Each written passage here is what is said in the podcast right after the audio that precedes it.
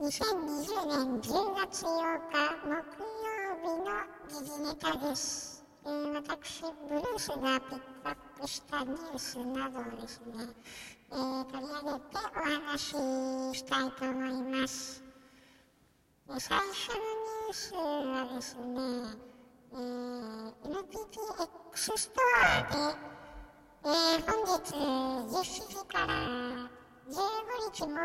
日までですね、スペシャルプライスデー2020を開催ということでですね、まあ、A データなどのその SSD ですね、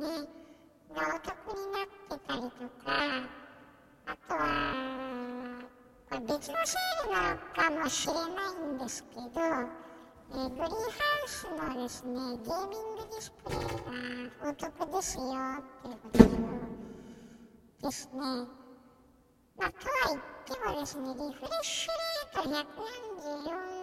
144Hz に対応するのがディスプレイポートで接続したのみということなので、まあ、Xbox とか PS5 を HDMI でつなげてもちょっとダメだっていうこともあるので、うん、まあ、価格そうなのかなっていうね、性能がね。そんな感じですけど、まあ、もしよろしければ、まあ、見てみてください。はい、次のニュースですね。えー岡山大学がですね、これあの発表があったんですけど、まあ、外部からの不正なログインによって、えー教員1人のメールアドレスからですね、4万4666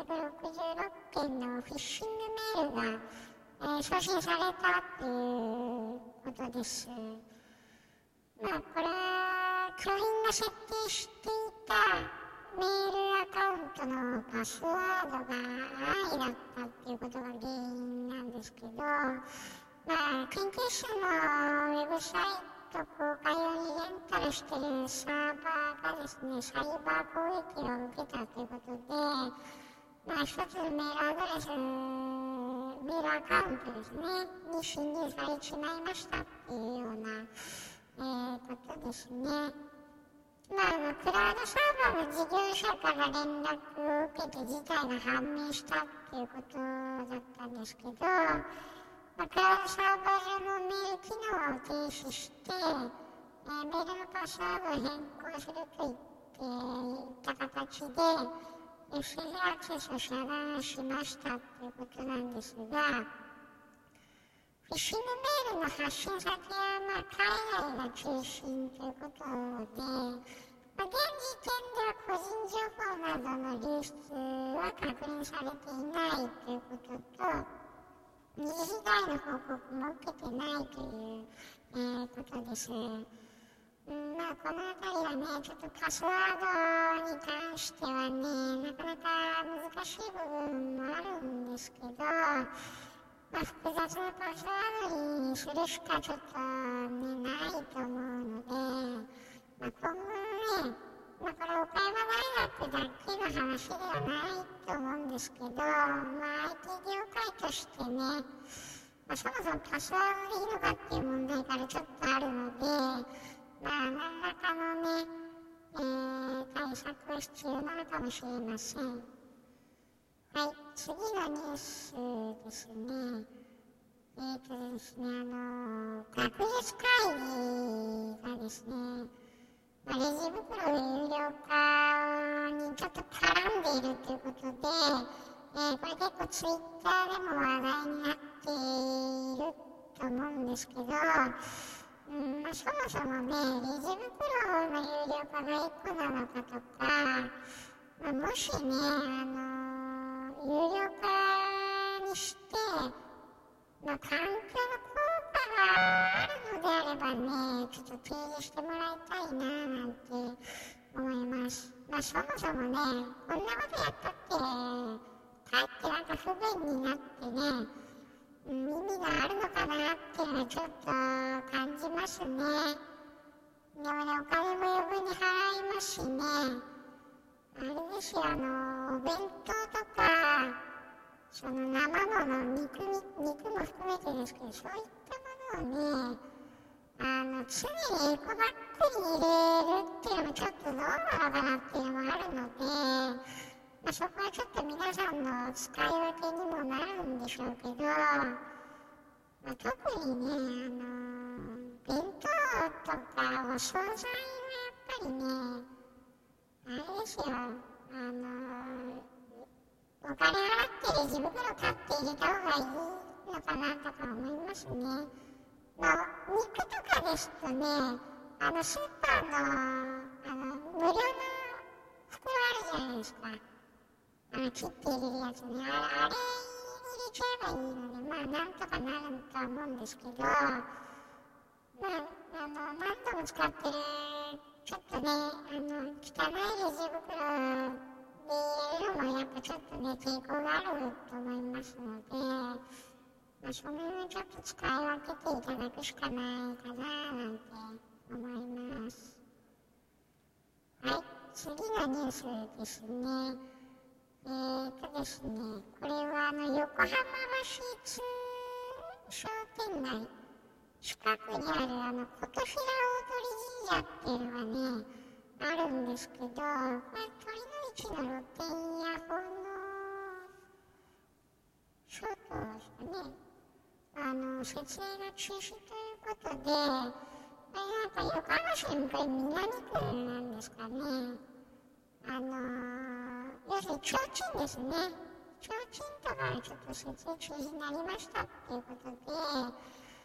えー、今年、まあちょっと11月の2日とかね、一度とりあったりとか、えー、イベント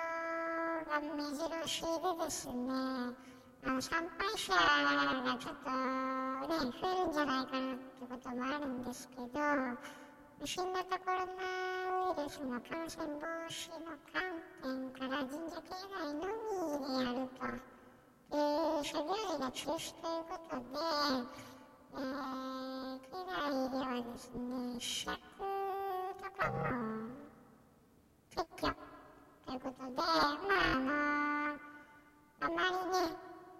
と通常通りにはまあ楽しめないっていうような、えー、ことになるそうですね。まあちょっとね、こういう、こういう状況ですからね、まあ仕方がないかなと、うん、思います。はい、えー、で、まあ、次のニュースですね。これはあの、ラーメン店の話なんですけど、まあ、9月までにですね、各営本店など累計34件、えー、店舗閉鎖が相次ぐということで、今年は特にあのラーメン店の倒産がハイペースで推移しているということで、えー、倒産急増傾向ですね。えー、帝国データバンクの調べでは、えー、ラーメン店の倒産がえー、2020年9月までに34件判明ということで、これはね、30件超えた、9月までに30件超えっていうのは、なんか2000年以降初めてということで、えー、ちょっとね、寂しいニュースですね。で、まあ、ニュースの内容によるとですね、特にあの豚骨ラーメンの長浜商福岡ですかね。あとそのよあの横浜の家系ラーメンの六角屋とか、まあ、そういったあの根強いファンに支持されてきたラーメン店が倒産ということで、で、ちょっとね、残念なんですけど、あの、ちょっとそういう、まあ、状況が続くと。で、あと、まあ、あの、ラーメンもちょっと海外でもね、あの、認知度が高まって、まあ、インバウンドのお客さん獲得して結構ね、いい感じで来てたんですけど、まあね、皆さんもよくご存知だと思うんですけど、やっぱり競争が激しいですよね。特にあの、つけ麺とかそういったものも出てきていますし、あと原材料がちょっと高騰したとかですね、でコロナウイルスの影響で、まあ、当然海外のお客さん減ってますからね、でかつ、まあ、外出するねあの日本人の人も減ってる現状があるからやっぱりねちょっとねラーメン屋さん今ちょっと大変かなっていうようなね、えー、感じですよね。で私もあのあれですよ。のプロレスラーの川田俊明さんがねあの東京でラーメン屋やってますけどベンジャラス系ですね。まだね行ったことないんですよね。でねちょっとね今年はね行きたいなとうんで川田さん結構あのウイルス対策厳しいのでまあ、食べない時マスクしてくださいとか、やっぱ手洗い消毒みたいなね。まあ当然というかまあね、お店で感染したら、ね、生活成り立たないんで、まあ厳しくなるのは当然なんですけど、あのー、まあそういったね、対策をちゃんとやった上で、まあ召し上がってくださいっていうところなんですけど、まあちょっと厳しいと思いつつもですね、いやまあ行きたいですね。川田さんのね、ラーメンちょっと食べたいので、ちょっとこ年内中にね、一回ちょっと行きたいななんて思っています。はい、次のニュースですね。えー、横浜 DNA ベイスターズですけど、えー、山崎康明投手が登録抹消ということで、不調での二軍調整やプロ6年目で初ということです。で、まあ、今日からス登録外れてですね、まあ、あの3年連続で最多セーブのタイトル、まあ、期待がかってたんですけど、まあ、あのご存知の通りね、え、ストッパーから真ん中継ぎということの配置転換、うん、でちょっとやってたんですけど、まああのー、言い方は悪いですけどね、まあ、ボロが出ちゃったということで、あの調整というよりはですね、ちょっと自分の今までの投球も含めて体調面もそうなんですけど、まあ、あのより良くしてもらってまた一軍に戻ってきてほ、えー、しいですね。はい、えー、次のニュースですね。えーと、ブラジルの新型コロナ感染者はですね、500万人超えということで、うーんって感じですね。ブラジル保健省があの500万人突破しました。死者は14万8000人ぐらいいるということなんですけど、まあ、あの500万人の感染者っていうのはアメリカ、インドに次3カ国目ということで、まあ、死者はですね、アメリカに次いで世界で2番目に多いと。いうような、まあ、状況ですね。うん、で、なんですけど、あの、まあ、ブラジル人特有ですけどですね、あの、まあ、サンバですか。ね、リオでサンバ、えー、生放送、生演奏が解禁ということで、えー、まあね、サンバのために生きてるようなところもちょっとありますからね。まあ、それやめろっていうのもちょっとあれなんですけど、ちょっとね、500万人も感染しちゃうと、ちょっと日本とは意味が全然違うので、まあね、怖いななんてますね。はい。で次のニュース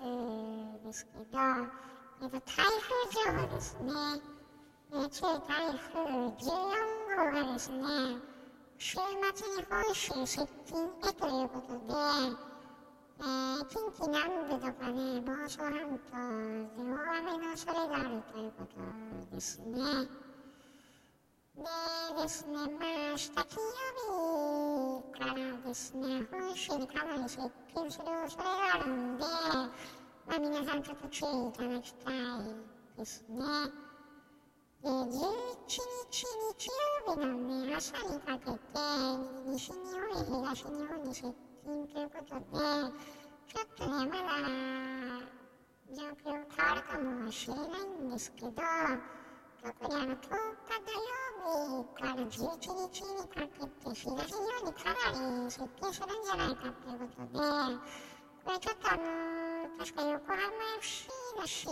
は鹿島スタジアムで試合があると思うんですけど、もしかしたらちょっと影響を受けるかもしれないですね。